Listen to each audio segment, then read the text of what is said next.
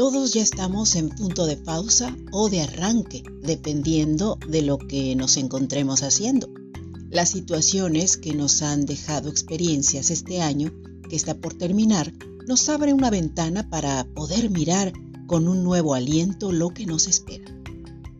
Olvidarnos de igual forma de todo lo que no fue fructífero y avanzar con las maletas ligeras hacia un mundo donde la realidad nos señala algunos asuntos que son interesantes de armonizar con los sueños.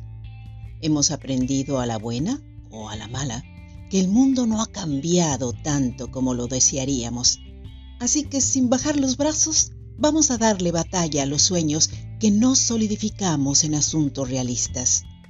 Para muchos, los sueños esos son y no van a ser otra cosa. Para los escritores, son una herramienta que modela la creatividad. Nos vemos en la siguiente.